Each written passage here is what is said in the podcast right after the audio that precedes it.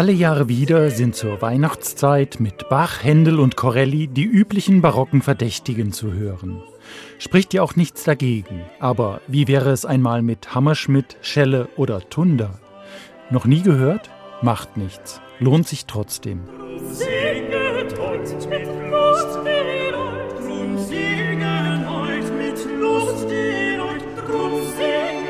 Das belgische Ensemble Clematis, das sich gerne unbekanntem Barockrepertoire widmet, hat auf seinem neuen Album O Jesulein ein imaginäres Weihnachtsoratorium zusammengestellt. Will sagen, dieses Werk gibt es in dieser Form gar nicht. Es besteht aus Motetten, Kantatensätzen und Instrumentalstücken diverser frühbarocker Komponisten, deren Musik die verschiedenen Stationen der Weihnachtsgeschichte illustriert.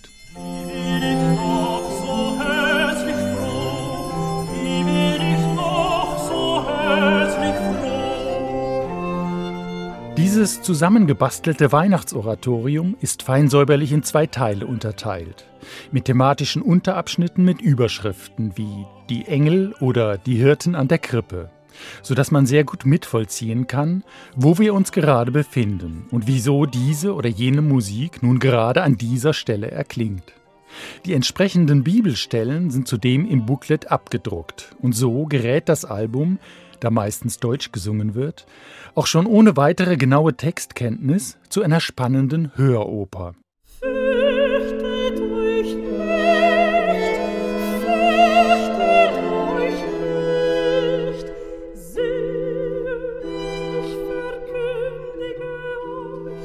Hier zum Beispiel spricht der Engel zu den ängstlichen Hirten und verkündet ihnen die Ankunft des Herrn.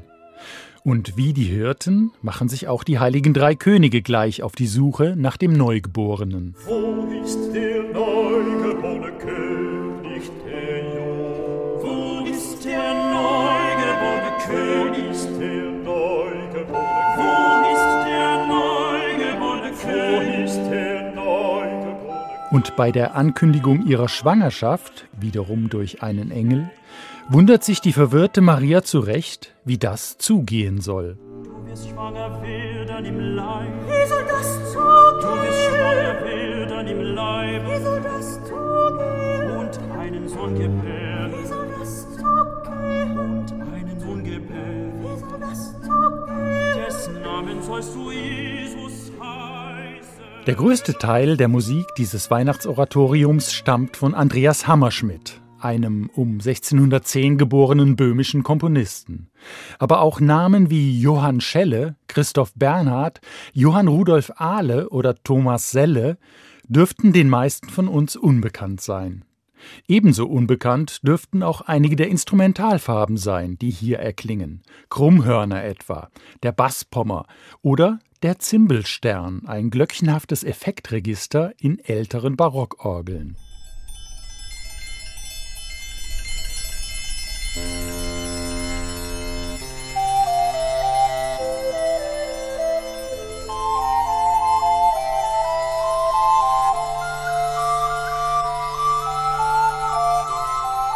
Da leuchtet der Morgenstern doch gleich noch einmal so hell.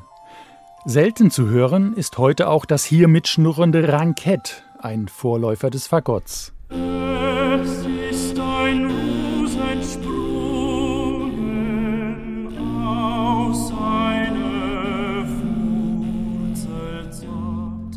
Und wie diese beiden Beispiele zeigen, sind auch ein paar bekannte Melodien vertreten bei diesem imaginären Oratorium.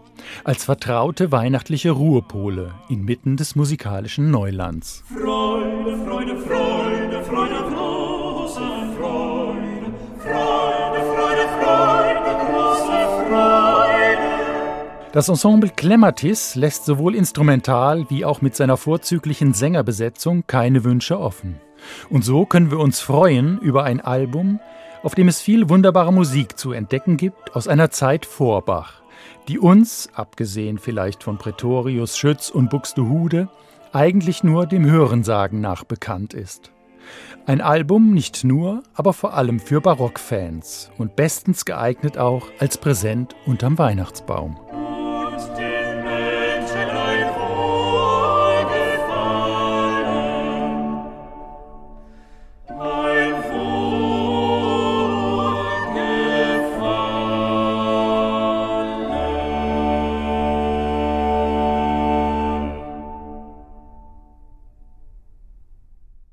Neue CDs in HR2 Kultur.